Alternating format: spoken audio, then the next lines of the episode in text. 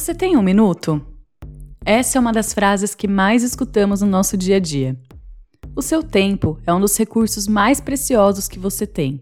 Uma vez perdido, jamais poderá ser recuperado. E mesmo sabendo que o tempo perdido não volta mais, ainda assim deixamos as pessoas perderem nosso tempo como se ele fosse infinito.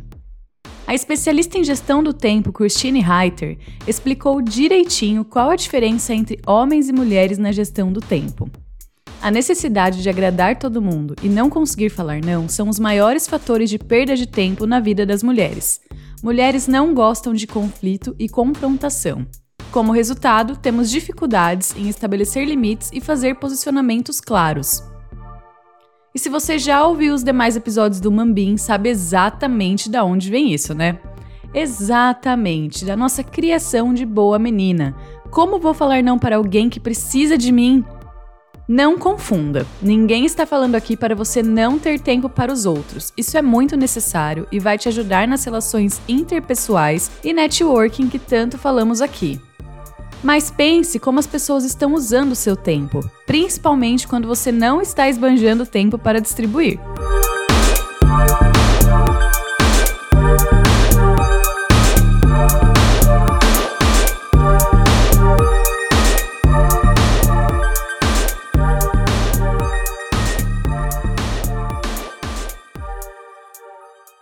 Quem não sabe, esse ano comecei mais um desafio na minha jornada profissional. Virei professora.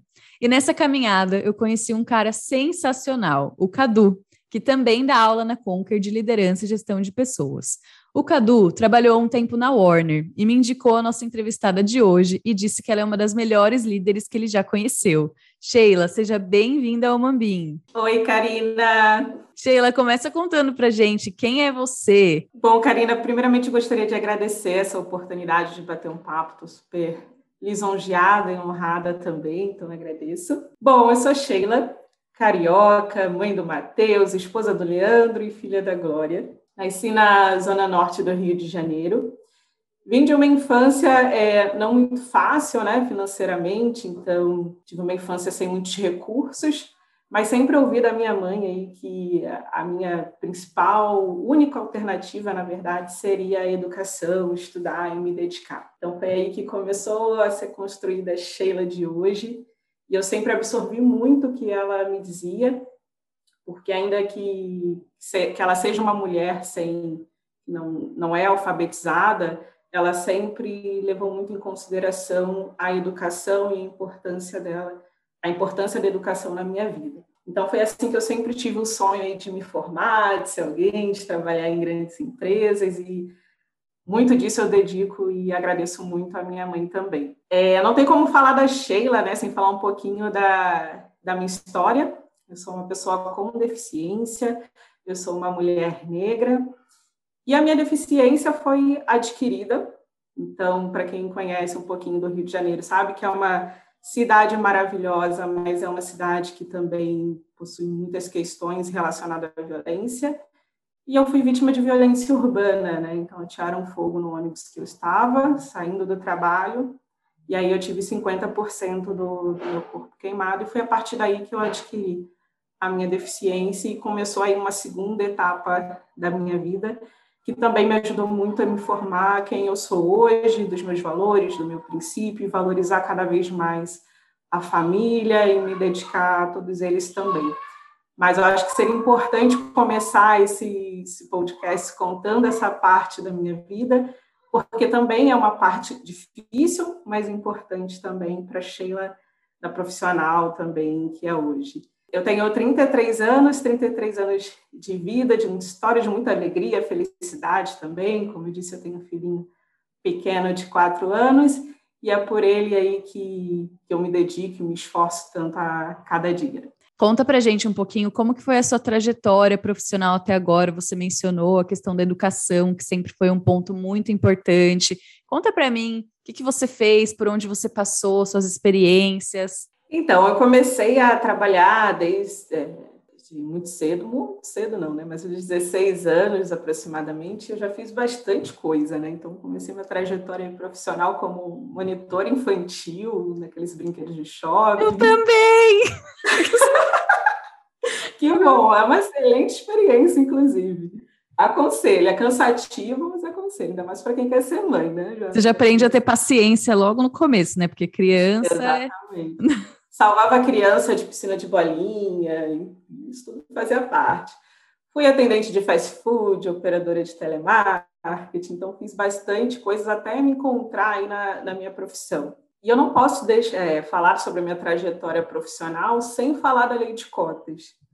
É, hoje em dia eu falo muito sobre oportunidades e como é importante é, a gente dar oportunidade para quem está começando ou para quem ainda não tem é, aquele conhecimento técnico, de repente, que a vaga precisa, mas que a gente pode capacitar, desenvolver. Então, a lei de cotas, ela me trouxe um pouco disso, né? um, pouco, um pouco não, bastante oportunidade. Então, passei por, por grandes empresas. Então, após essa, esse acidente, não, né? Essa, esse acontecimento que teve comigo, eu tive a oportunidade de entrar no, em grandes empresas como Itaú, Deloitte, Banco Plural e agora na Warner Media também. E foi aí que eu comecei a me moldar como profissional. Então, dentro da minha trajetória, eu costumo até dizer que é, a área de recursos humanos me escolheu, né, antes que eu a escolhesse. Então, foi muito através da lei de cotas que eu participei de um processo não tinha uma vaga específica, até que eu fui aprovada, identificar ali que eu teria um perfil para trabalhar com recrutamento e seleção, e foi aí que eu entrei na área de recursos humanos, e hoje tenho mais de sete anos de experiência, área que eu amo de paixão. Inclusive, deixei a área que eu gostaria, que eu gostaria não, né? Que eu entrei na faculdade para trabalhar, que foi direito, sou formada em direito, mas aí eu falei assim, bom, acho que eu não quero muito advogar, não. Acho que eu quero realmente é, é lidar com pessoas, é contribuir para o desenvolvimento das pessoas, enfim. E foi aí que eu decidi é, tirar o direito ali da, da minha vida e focar 100% em RH. É, então, eu fiz uma especialização, né, um MBA em liderança e gestão de pessoas, para ampliar o meu repertório. E trabalhei em recrutamento e seleção, treinamento, e hoje eu sou business partner da Warner Media aí, com bastante orgulho, sempre me desenvolvendo, aprendendo também cada vez mais. Mas tudo isso para falar da importância da lei de cotas, aí até pegando um ganchinho, porque esse mês é um mês também super especial, que é um mês onde teve o dia, dia 21 de setembro, que foi o Dia Nacional da Pessoa com Deficiência, e o quanto é importante a gente gerar oportunidade para as pessoas, né? Então, de repente, nem se apegar, a gente não precisa se apegar a uma lei para gerar oportunidades. A gente pode, dentro do nosso universo, gerar oportunidade para quem precisa, para que possa mudar também a realidade de, de cada pessoa. Então, eu sou super grata à lei de cotas, mas sou super grata também à empresa que sempre me dá muito espaço para continuar me desenvolvendo enquanto profissional. Muito legal sua trajetória, muito bom você trazer essa questão da, a questão das cotas, porque eu também acho extremamente necessário para a questão de gênero, para pessoa, para pessoa com deficiência, para raça. Então, quando a gente fala de pessoas negras, eu acho que tem que ter, porque se a gente deixar as coisas do jeito que elas estão, nada vai mudar, né? A gente tem Exatamente. os nossos vieses e aí as pessoas que estão dentro vão pegar pessoas parecidas e não é por mal, né? É porque são os vieses. Então, é super importante, também sou a favor de cotas, acho que tem que ter nas empresas esse, tipo de política para realmente trazer diversidade, que no fim do dia, diversidade, além de dar oportunidade para as pessoas, ela também vai melhorar o ambiente de trabalho e trazer lucro para as empresas, o que elas precisam entender. Né? Então, acho que muito bom esse ponto. Uau, tô surpresa aqui. E ainda mais que começamos nossa carreira também, juntas aí no mundo infantil. Com monitoras, olha. Monitoras, monitoras com orgulho e amor. Já pode marcar um Recordar é Viver, montar um Sim. chamar a criançada, porque a gente já tem experiência. Exatamente. Agora a pergunta que não quer calar. Eu acho que até pelas experiências de vida que você teve, né, o acidente, eu acho que você deve ter valorizado muito mais o tempo que você tem depois de tudo isso que você passou. Você deixa as pessoas perderem o seu, tempo com frequência? Como que funciona isso para você? Olha, é, é, uma pergunta bem difícil essa. É claro que a gente está sempre em constante evolução, né? Eu ainda estou me desenvolvendo muito nesse sentido. Mas é, você tocou num ponto super importante, né? Então, depois do, do acidente de fato, né, eu vi que porque a sensação que eu tinha enquanto eu estava internada é, gente, a minha vida está passando, eu estou aqui parada, não estou fazendo nada. E eu quero viver. Então, essa necessidade de viver é, se aflorou cada vez mais, não só de viver, de ser feliz de fato, né? Que é isso no final do dia que a gente precisa. É ser feliz, ser feliz no trabalho, ser feliz na vida profissional, ser feliz com, com a sua família, enfim. Então, isso é, é o que de fato importa aí no, no final do dia. Mas é um processo, né? Então, ainda mais pessoas como eu, que sou uma pessoa mais é, sensível, se a gente falar aí de, de Enneagrama, eu sou um tipo 2, um tipo que quer estar bem com todo mundo, então é, acaba sendo um pouco mais complicado, mas eu sei que, que é um gap que eu já precisava desenvolver, comecei a me desenvolver cada vez mais, mas tem um ponto também, um outro ponto importante que é a pandemia. Com a pandemia, a gente começou a viver um cenário aí super diferente, nunca antes vivido pelo, pelo mundo, né? Então começou a misturar tudo, casa, família, trabalho, tudo ali ao mesmo tempo, como se organizar. E o tempo ele ficou cada vez mais escasso, né? Então, até mesmo na, na Warner, a gente investiu bastante em treinamento nesse sentido, de produtividade, de gestão do tempo, o que acabou me ajudando também bastante a priorizar, a ver o que, é urgente, a estabelecer alguns limites também, né? Então, não é só perder o, meu tempo, mas perder o tempo da pessoa. Então, em saber dizer não também, isso é super importante. E o dizer não não é porque você não está deixando de dar atenção para alguém, mas é, é daquele momento, olha, agora eu estou realmente muito ocupada, muito demandada, eu não consigo falar com você agora. Vamos falar daqui a 10 minutos, daqui a alguma hora, vamos falar amanhã, tudo bem antes de fazer isso, era um processo inimaginável para mim, que eu gostaria de estar disponível sempre para todo mundo, mas chegou um momento que era impossível. Então, comecei a precisar trabalhar isso em mim. Tem funcionado bastante, eu acho que o grande, grande segredo aí é combinados e trocas. É claro que eu não vou falar para você, não, Karina, não posso falar agora. Ponto. Não, não é isso. Não, Karina, não posso falar agora. Vamos falar amanhã?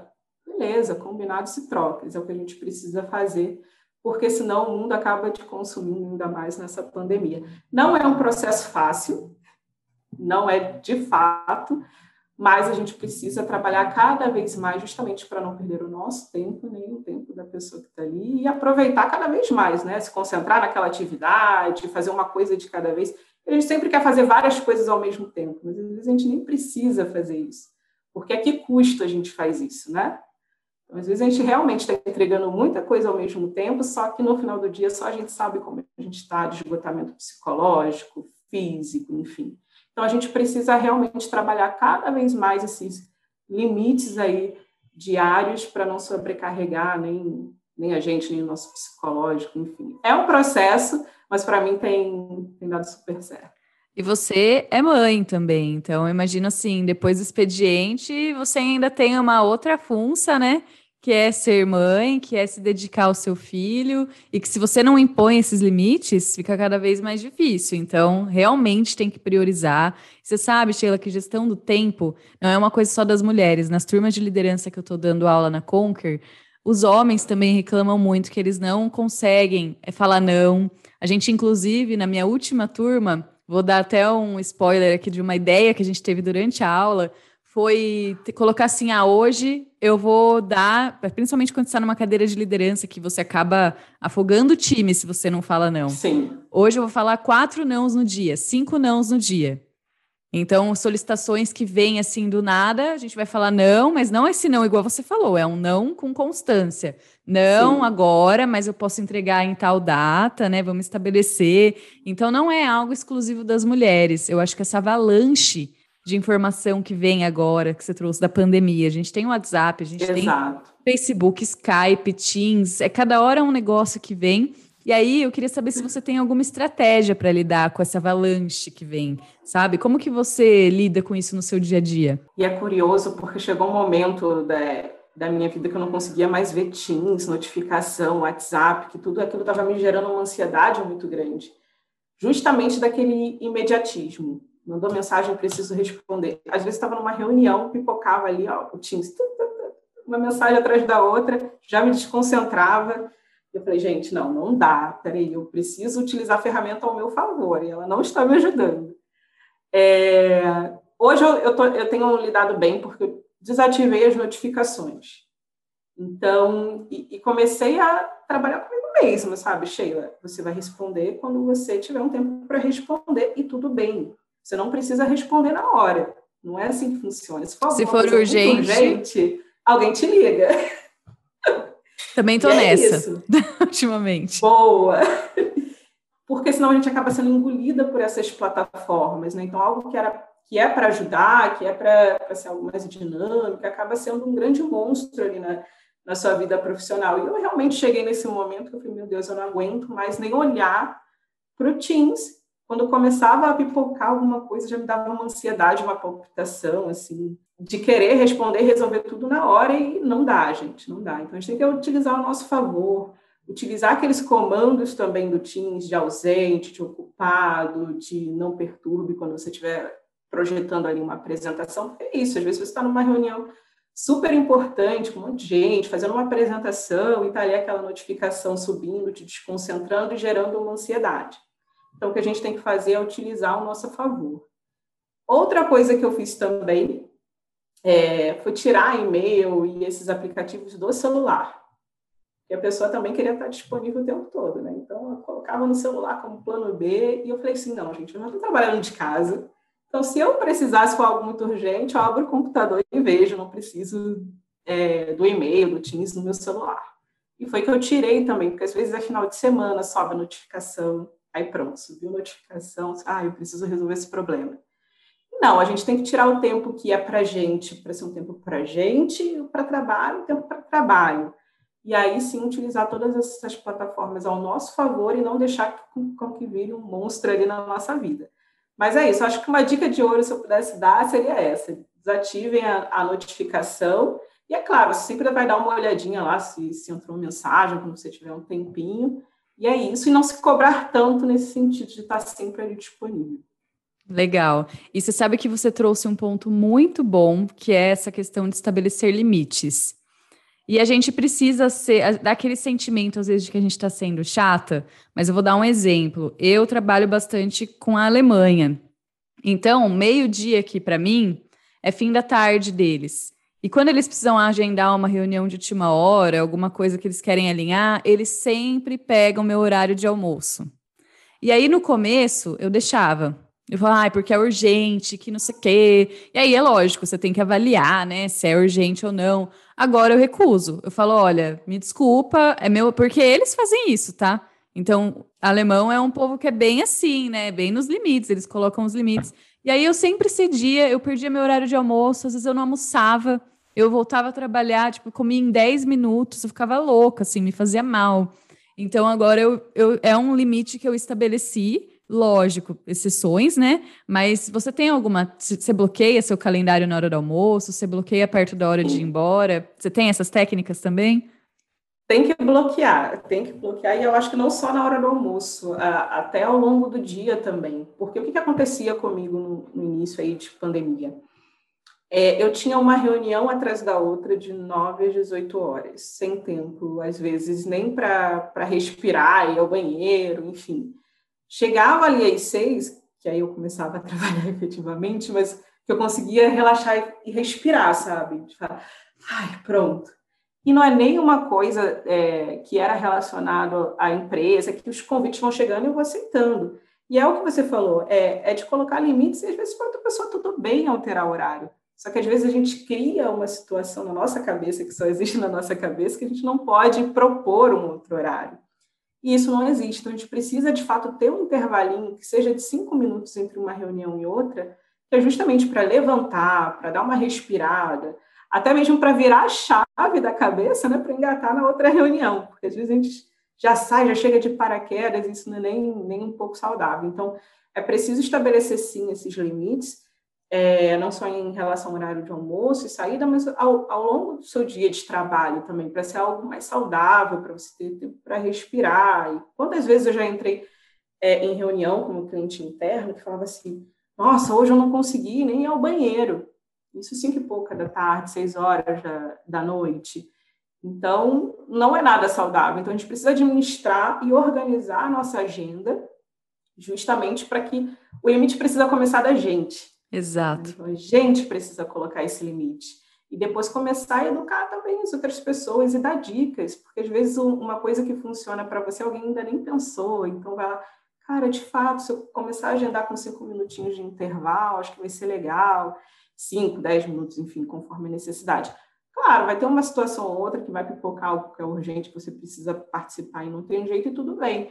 Mas, na medida do possível, deixar a sua agenda ali o mais saudável possível, para que tenha esses intervalos e para que a gente também não se cobre bastante, principalmente no horário, na hora de terminar de trabalhar. Então, o que eu costumo falar também bastante com as áreas que eu atendo é sobre isso, né? É, a gente precisa ter os limites. Uh, o trabalho hoje está dentro de casa, então é super natural da gente. Ah, já estou aqui, deixa eu tirar isso da frente, deixa eu responder esse e-mail, vai ficando, vai ficando, vai ficando. Quando vê 10, 11 horas da noite, ainda está trabalhando. E não dá para ser assim, não pode ser assim. Você tem toda uma vida ali, no caso tem filho, tem família, mas outras pessoas têm os seus afazeres e precisa desse momento para relaxar. Então, delimita, um horário vai ficar até tarde, beleza, fica um dia, não fica, sai mais cedo, entra mais tarde, porque a gente tem que priorizar a nossa qualidade de vida e a nossa saúde mental, porque senão a gente não vai bem dessa, dessa pandemia. É, e uma coisa que eu aprendi, as pessoas elas vão fazer com você o que você deixar elas fazerem com você. Então, se você deixar, ah, não, todo, toda vez eu vou aceitar o horário de almoço, elas vão se acostumar. Ah, preciso falar com a Karina, eu vou agendar no horário do almoço. Ah, preciso falar com a Karina, ah, a agenda dela tá cheia, eu vou agendar às seis e meia da tarde. Ah, então, sei lá, na sexta-feira, sete horas da manhã. Então, eu acho que se você não, se você estabelecer os limites, as pessoas não vão fazer isso. Então, acho que tem que ter muito esse limite de você entender o que para você tá bom ou não, né? Então, acho que isso é bem legal que você falou. Exato. Na Warner, inclusive, é uma empresa, graças a Deus, assim, bem preocupada com o bem-estar dos funcionários. E a gente já tem, assim, duas horas de almoço, né? Um almoço estendido, porque justamente está todo mundo em casa, precisa fazer o almoço, as coisas precisam andar, né? E também tem sexta-feira à tarde livre de reuniões. E é bem isso que você falou. Então, eu já bloqueio a minha agenda, não só para não agendar em reuniões, mas também para não esquecer e acabar agendando sem querer uma reunião naquele horário. Mas é muito disso, né? Às vezes alguém fala, ah, mas é sexta-feira sem reunião, já sei que, que ela está assim ali, está com horário livre, e vai muito da gente realmente fazer, ponderar, avaliar, é urgente, precisa impreterivelmente ser nesse dia. E é, e é justamente para a gente, enquanto RH, recursos humanos, também dar o um exemplo né, para os nossos clientes internos, que já é um grande desafio para eles. Ainda mais é, que a gente tem uma realidade de um time Latam, então é, são equipes com reportes pessoal de fora. Então, se a gente não dá limite, se a gente não começa a educar, fica realmente complicado. A gente tem que utilizar esse benefício também ao, ao nosso favor. É, e você trouxe mais um ponto importante aqui para nossa conversa, que é aquela famosa frase. Nossa, eu até arrepio só de falar essa frase, me dá gastura. Tem um minuto? essa frase você escuta o dia inteiro. Quando estava no presencial, as pessoas iam na mesa, né? E aí era muito desconfortável Isso. você falar, agora não, mas tem que falar, porque, juro, era o tempo inteiro gente na minha mesa. Você tem um minuto? Você tem um minuto? E aí você trouxe essa questão da gente diferenciar quando que a pessoa quer falar com você de quando ela precisa. E as pessoas, elas não têm essa noção. Às vezes elas querem falar com você por causa de um problema que elas têm que nem é tão urgente, e a gente tem essa dificuldade, porque se a pessoa tá vindo, né, Sim. você fala, nossa, a pessoa tá vindo aqui na minha mesa. Como que você diferencia esse querer de ser urgente mesmo? Exato. É, você falou dessa frase, eu me lembrei de outra também, né? Que geralmente me manda assim: você está muito ocupada agora? Ai, não, tô Ou aqui seja, não é nem ocupada. Se, se for ocupada, tudo bem, mas se for muito ocupada, também já é uma frase que me arrepia. Hoje a gente até tem um pouco mais de facilidade, porque você, foi o que você falou, no presencial acaba sendo mais difícil, né? A pessoa já se levantou, já está ali, está na sua mesa. Mas tem horas que até mesmo no presencial que não dá, né? Mas para quem trabalha em RH, às vezes está numa planilha confidencial, super importante ali, enfim. E aí pede, olha, eu não consigo falar agora dá um minutinho, mais uma vez, combinados e trocas. Mas é, trabalhando de forma remota, e a pessoa vai precisar te introduzir um pouquinho para você saber se você consegue ajudá-la ou não. E essa é a melhor estratégia, assim, o que você precisa, porque se a pessoa está perguntando se estou muito ocupada, entendo eu que seja algo urgente, né? E aí a pessoa já dá, já introduz e você dá uma avaliada, verifica se dá ou não para atendê-la naquele momento. Mas é algo muito complicado, porque precisa ser uma educação nossa, das outras pessoas, de todo mundo, né? Até mesmo para a pessoa, se, se eu estou ali no Teams já com um sinalzinho de ocupado, a pessoa me manda mensagem pedindo um minutinho, perguntando se eu estou muito ocupada, assim, estou ocupada. Às vezes estou em reunião, não consigo parar. Mas é isso, eu acho que facilita o Teams, aí eu já falei bastante da, do lado negativo, vou falar do positivo agora para o Teams também não ficar chateado comigo aqui. Mas o lado positivo é esse, que a pessoa vai precisar te introduzir e você vai poder ter ali o tempo para avaliar se é de fato urgente ou não e fazer um combinado com aquela pessoa. É, e aí, de novo, né, a gente está falando aqui de pontos importantes que você está tá fazendo muito sentido toda essa conversa. A gente tem que tomar cuidado também, porque a gente sabe que nem sempre que está lá o ocupado no Teams, a gente está numa reunião, né? Às vezes a gente está em casa, eu, por exemplo, deixo ocupado, porque é muito difícil eu estar tá livre, 100% livre. Ou eu estou vendo um e-mail, ou eu estou conversando com alguém no Skype, ou eu tô, mas eu deixo sempre ocupado lá. É muito difícil você me ver verde. E aí nessa, é muito difícil. Até porque assim, eu não tenho tempo nem de ir no banheiro às vezes, que é aquilo que a gente estava falando. Então, falo, gente, eu vou estar tá sempre fazendo alguma coisa. Eu não tenho tempo de ver meus e-mails, os, os minutinhos que eu tenho, eu dou uma checada, né? Só que a gente tem que tomar cuidado para também não se tornar uma pessoa inacessível. Então, Sim. quando alguém manda, pode falar? Tá ocupada?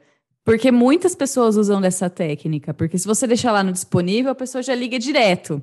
Então, assim, não é porque eu estou disponível no o verdinho no Skype ou no Teams, é tá porque eu estou à sua disposição. Então eu já deixo no ocupado, mas eu tomo muito cuidado para não ser inacessível com as pessoas.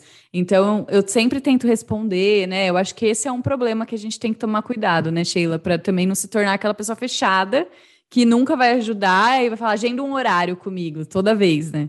É, não, não. Nem, no meu caso, eu nem posso, né? Eu, eu trabalho com pessoas, então preciso atender pessoas. Mas eu tive um treinamento também falando sobre produtividade, onde falava bastante sobre essas ferramentas também, né? É, de algumas estratégias e principalmente e-mail. Mas falando da, da plataforma, primeiro é exatamente isso: a pessoa vai conseguir ali te dar um panorama do que ela precisa. Se for, às vezes, uma coisa super rápida, você já consegue ali mesmo já, já ajudar aquela pessoa. Se for algo que você precisa falar, Aí você vai avaliar se você consegue naquele momento, se não consegue, se está numa reunião ou não, enfim. Por isso que eu, que eu trago também esse lado positivo do Teams, porque ali você já consegue avaliar diferente do presencial, que a pessoa já está ali do seu lado, enfim, você acaba, é, ainda que não podendo falar naquele momento, precisando falar naquele momento, ainda pedindo mais cinco minutos. Então, o Teams, nesse sentido, acaba facilitando. E o próprio e-mail, eu aprendi nesse treinamento de produtividade, que a gente tem a mania de ficar olhando sempre o e-mail, né? Ah, chegou um e-mail, chegou um e-mail. E o consultor, na, é, na época, ele falou, a gente não precisa ficar olhando o e-mail o tempo todo. A gente pode já criar um, um limite, assim, ah, vou, vou olhar o e-mail todo dia às 11 e às, sei lá, às 16 horas. Vou responder tudo que eu precisar responder. Porque senão você fica refém do e-mail. E outra coisa que ele trouxe também que eu achei super interessante é que a gente já começa o dia abrindo e-mail e respondendo e-mail. Pelo menos a maioria das pessoas que conheço fazem dessa forma, eu inclusive. Eu também. E foi mais uma dica que ele deu. Ele falou: faça isso. Você tem ali o seu planejamento, sua organização, já tira da frente algumas coisas. Quando chegar lá, horário do e-mail, 11 horas, sei lá, o horário que você estabeleceu.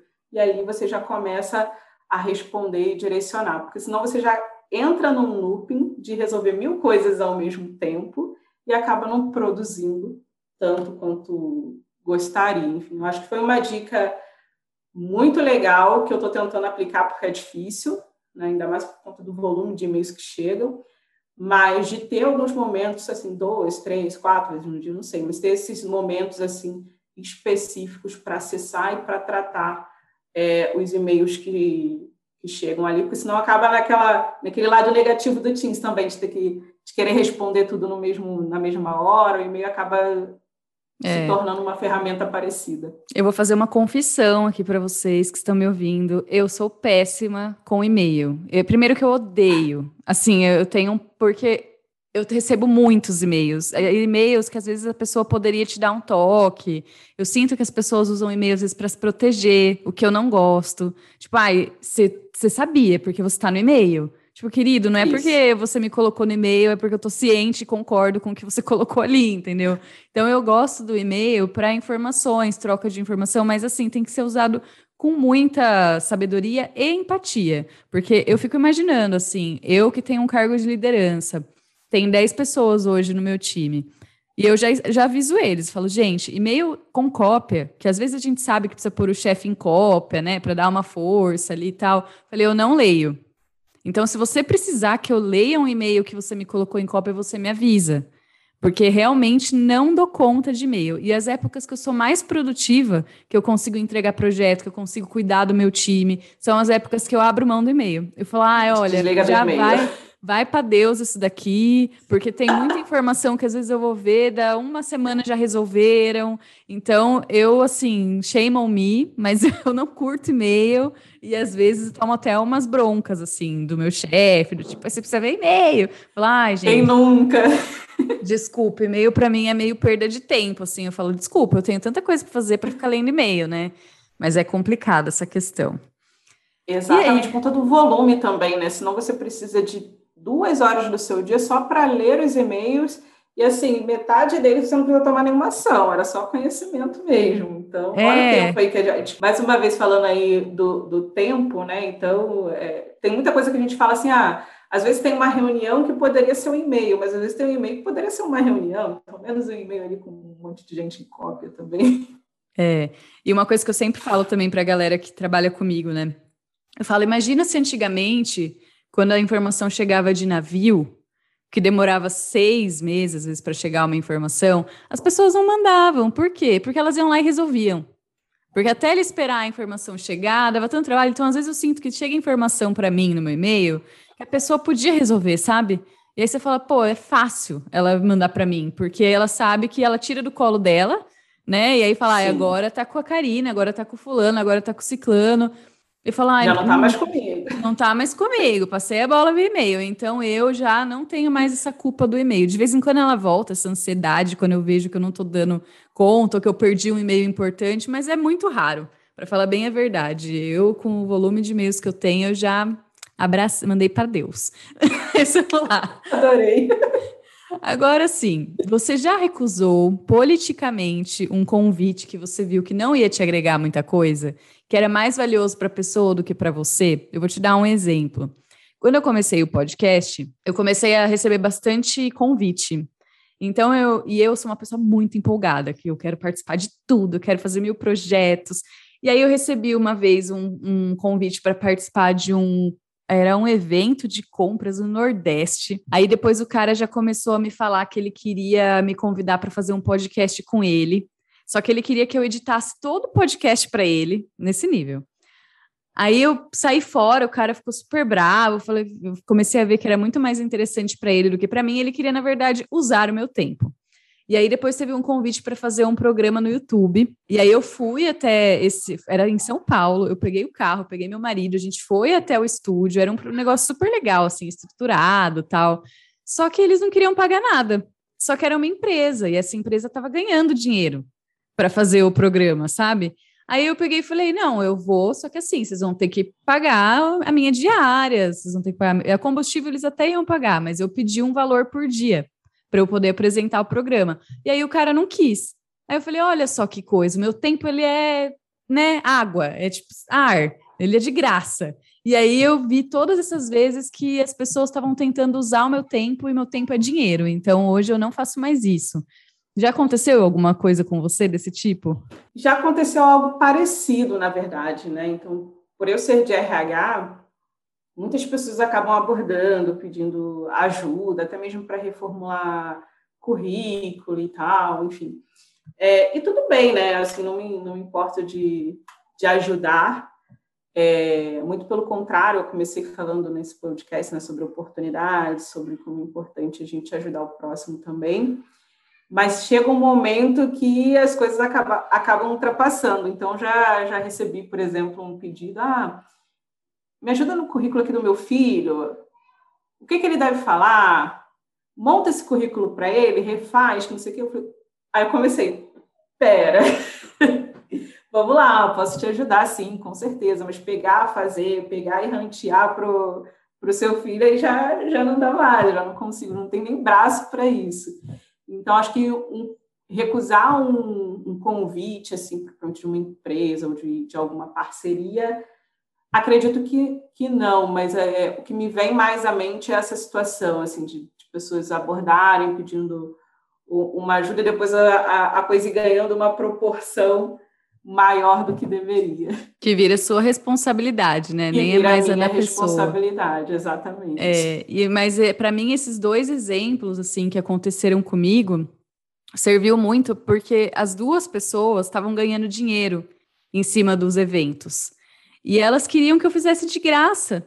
E aí eu falei, pô, Nossa. qual que é a diferença, sabe, do meu tempo para o tempo delas? Por mais empolgada que eu tivesse para fazer um programa no YouTube, eu até cheguei a discutir com meu marido que seria uma forma de eu aprender, de às vezes fazer um para mim depois.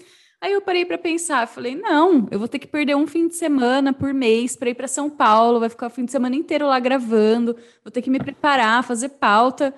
E aí, quando eu falei do meu preço, eles falaram: ai, não, a gente estava querendo algo de graça. E eu sei que muitas pessoas vão de graça, né?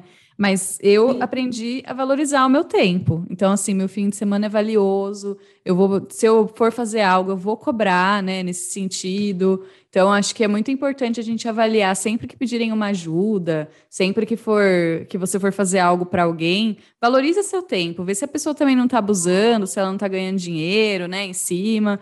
Porque é, nada eu de graça. até mais, o, o tempo e o seu conhecimento também, né? Porque para você chegar a esse ponto de receber um convite para participar desse programa também, é porque a Karina investiu muito no, no repertório que, que, que você tem hoje, do, de todo o seu conhecimento. Então, não é só em relação a, a, tempo, tempo principalmente, mas também todo o seu repertório, o conhecimento que você teve, e eu acho que está certíssima, exatamente. Ainda mais ganhando dinheiro em cima do conteúdo que você ia produzir. Bom, histórias para contar aí na vida, né? E quase que eu fui, hein? Mas aí eu teve, tive um momento de lucidez, falei, Karina, pelo amor de Deus, você está sendo usada. Mas vamos lá. Agora a gente falou bastante. Nossa, Sheila, você realmente vem aprendendo muitas técnicas. Acho que isso é legal. Não estamos perfeitas ainda, né? Não, Mas eu também longe disso. longe disso, a gente sempre vai dar uma. Ter esse negócio de tempo é muito difícil, porque realmente as coisas estão acontecendo muito rápido, muita ferramenta, então tem que tomar muito cuidado para não ter crise de pânico, crise de ansiedade. Vejo que isso vem acontecendo Exato. com bastante gente. Mas acho que deu para dar uma boa explanada aqui do tempo e mulherada, valorizem o tempo de vocês. Não é para ser a chata do não, não quero, não posso, mas avalia se é uma prioridade para você naquele momento, tenta negociar. E agora eu quero saber um pouco mais da Sheila. Aqui no canal, Sheila, a gente fala sobre os erros que nós mulheres cometemos de forma inconsciente e acabam sabotando a nossa carreira aí ao longo da vida. E aí eu fiquei curiosa para saber qual erro que, como mulher, você mais cometeu ao longo da sua trajetória. Olha, abrindo até meu coração aqui, Karina, eu acho que o erro que eu cometi e que eu ainda cometo de vez em quando, estou nesse processo aí de evolução, que eu, é, que eu acredito que seja a síndrome da impostora, né? De, de se auto-sabotar. Então, é, no passado eu tinha muito isso de, de, me questionar, ah, mas isso eu não vou conseguir, isso eu não sou capaz, não vai dar certo. Será que eu realmente é, vou conseguir? É, e eu ainda tenho um pouco disso, confesso, de falar assim, ah, mas isso, acho que eu não vou che conseguir chegar até lá. E sabe o que, é, o que mais ainda hoje em dia que eu me saboto? É quando eu recebo um elogio, por exemplo. Quando a, a gente tem dificuldade, a me elogiar, né? É, eu falo, ah, mas está falando isso porque gosta de mim. Ou então, quando a pessoa não me conhece, eu falo, ah, ela está falando isso por educação. eu nunca reconheço, assim, é, na maioria das vezes, o, o meu valor, assim. Então, eu, eu, eu acho que eu me auto-saboto. É claro que no passado mais, agora, eu, quando eu começo assim, opa, Sheila, não, vamos lá, entra nos trilhos novamente, mas eu acho que essa seria a, a grande questão para mim. O que o primeiro passo já é reconhecer, né? Eu acho que quando a gente reconhece, a gente já consegue aí trabalhar, desenvolver, para que isso não aconteça, não aconteça ou não aconteça com tanta frequência. Mas eu confesso que, que seria isso, me, me auto-sabotar às vezes. Aí, assim, eu acho que você demonstrou ter muitas fortalezas, mas eu queria saber, fora a comunicação, que sua comunicação é ótima, flui. Ah. Nossa, achei ótima. É, sua resiliência, que, que acho que você desenvolveu ao longo do tempo. Qual é a sua maior fortaleza que você acha, assim, seu ponto mais forte? Então, é, eu acredito que a minha maior fortaleza seja a coragem. E te explico por quê. Até pegando um gancho dessa última pergunta também. Eu tenho bastante ainda essa, essa síndrome da impostora comigo, mas eu tento fazer, eu tento não perder oportunidades nem deixar que isso me paralise. Eu tenho muito medo, muita insegurança também. E eu vou dar um exemplo do nosso próprio podcast hoje. Eu também tive muita vontade de falar, mas por que eu? Ah. Acho que eu não vou. Do que, que será? Como é que vai ser? Eu falei assim, não, Sheila, é, vamos lá. Sabe aquela frase? Vai com medo mesmo? E é isso. Então, por isso que eu acho que é uma característica que eu tenho, que é forte, que é a coragem, né? A coragem para... É claro que, que nunca que eu vou entrar em algo que eu não tenha é, repertório mínimo de conhecimento, ou seja, não vou fazer uma apresentação em inglês para vários CEOs, porque eu não tenho é, nenhum inglês tão bom para isso. Mas de não deixar o medo paralisar, e a gente precisa ter coragem para que isso não aconteça. E aí eu costumo botar na minha cabeça, que foi o que, que me fez ter força também para estar aqui, para vencer as minhas barreiras e os desafios, foi, cara, se der certo vai ser super legal. Mas se não der certo, vai ser uma experiência também para a vida, para compartilhar com as outras pessoas, para o time, enfim. Vai ser positivo, independente do, do resultado. E é tão gostoso chegar lá e falar: eu fui, eu consegui, foi assim, foi assado, enfim. O ruim é a gente ter a sensação de falar assim: putz, mas e se eu tivesse ido? Como teria feito? Eu acho que esse sentimento que, que não é tão bacana. Então, acho que eu tenho, eu, eu tenho essa coragem, assim, eu, eu procuro não dizer não para os desafios assim que surgem, eu falo, não, vamos lá, vamos nos preparar, vai dar certo, se não der, tudo bem, porque a vida é assim, nem tudo Somos humanos, né? Somos humanos, erramos e está tudo certo. Então, acho que, que coragem seria uma fortaleza, apesar do, do medo e é, mas o medo ele é natural. É, sempre é. vai ter medo. Acho que to, tudo que você for fazer, a não ser que você te, esteja muito acostumada, né? Eu gosto de uma frase que ela é meio manjada, mas é uma frase que sempre me marca quando nesses momentos de medo, que toda história de sucesso tem começo, medo e sim. Então você troca, né? Tem começo, meio e fim, você troca por começo, medo e sim. Então você vai ter o começo, você vai ter medo, mas você vai ter que falar sim. E aí vai ter provavelmente você vai ter sucesso porque você se colocou nessa situação e está de cabeça aberta aí para isso. Muito bom. E aí agora estamos caminhando para o final da nossa entrevista, está uma delícia, poderia ficar aqui horas conversando com você. Também. Mas eu queria saber se você tem alguma dica sobre livro, filme, frases, qualquer coisa que você quiser compartilhar. Agora o momento é seu. Tenho, tenho sim. Eu fiquei pensando bastante sobre o que eu indicaria aqui. Pensei em indicar um livro também de autoconhecimento, mas optei por fazer, indicar algo diferente hoje. Como eu comecei falando sobre pessoa com deficiência, falei do Dia Nacional da Pessoa com Deficiência, aproveitando que a gente ainda está no mês de setembro, que é um mês super importante, mas não é um mês exclusivo para a gente pensar nisso. É, eu vou te indicar uma youtuber, uma influencer, que é a Mariana Torquato. Ela é incrível. Ela tem um canal muito bacana falando sobre deficiência também, e eu acredito que seja um dos maiores canais sobre esse tipo de conteúdo do Brasil. Eu acho que ela tem 138 inscritos no YouTube, 130 mil seguidores no Instagram, e ela produz muito conteúdo sobre esse tema super importante de uma forma muito leve, muito diferente. Então, acho que seria quem pudesse seguir, se inscrever no canal dela, ia ser super importante, até porque ela traz temas como capacitismo, como expressões capacitistas também, que está muito no nosso dia a dia, que a gente precisa retirar de uma vez por todas. Então, a Mariana, eu sempre aprendo alguma coisa seguindo ela ali no Instagram, assistindo um vídeo no YouTube, e eu queria, gostaria de deixar essa dica, até para a gente cada vez mais dar visibilidade para a pessoa, não só para a pessoa com deficiência, mas para a pessoa negra, LGBTQIAP+, para as mulheres. Então, a gente precisa dar mais visibilidade. Então, vamos seguir essas pessoas, vamos consumir esses conteúdos também, vamos dar visibilidade, vamos tirar essa cortina que tem aí dessas pessoas e colocarem elas no lugar que elas de fato merecem, que é lá no topo, com certeza. Com certeza, vou então, seguir ela já. Seguir. Eu vou, eu vou até marcar ela aqui nos comentários do nosso podcast, tá? Então, no texto, na descrição, eu vou pôr o link do Instagram dela, e aí o pessoal já vai ser direcionado na hora lá para a página dela. Mas, Sheila, um prazer enorme te conhecer. Eu sou muito feliz Ai, que o Cadu te indicou. Que pessoa maravilhosa que você é. E receba esse elogio, hein? Não fica, ai, não. que Ela gosta de Ah, eu gosto de você. Vamos continuar se falando aí. Conta comigo nessa sua tra trajetória, o que você precisar. Eu sinto muito orgulho quando eu vejo pessoas com histórias como a sua que superaram e que estão aí na luta, sabe? E que fazem a diferença no dia a dia das outras. Então, muito obrigada por participar aqui do Mambinho. Estou muito, muito feliz, de verdade. Animou meu domingo. E espero que a gente mantenha contato. E quando eu for para o Rio de Janeiro, a gente vai se encontrar.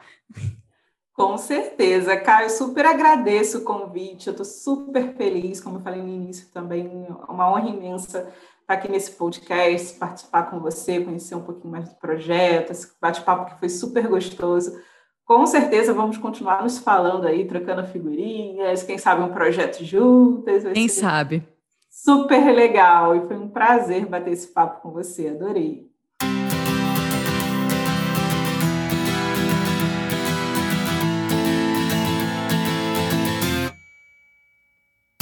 Que é vestir a camisa da empresa para você? Muitos profissionais são ensinados que precisam doar suas almas para a empresa cancelar planos pessoais, compromissos, trabalhar até tarde. Colocar a sua vida pessoal em segundo plano não só é errado, como pode trazer consequências sérias a longo prazo. Vamos falar sobre isso no nosso próximo episódio. E se você tiver um feedback, uma sugestão de alguém para falar nos próximos episódios, ou até mesmo quiser conversar comigo, me manda um e-mail no contato.umamb.gmail.com. Ou você também pode me adicionar no Insta ou no LinkedIn se achar mais fácil. Todos os links estão na descrição do episódio. E não esquece de seguir o canal e indicar o Mambim para aquela profissional que você quer ver tanto crescer. Te vejo na próxima terça. Um beijão, até logo!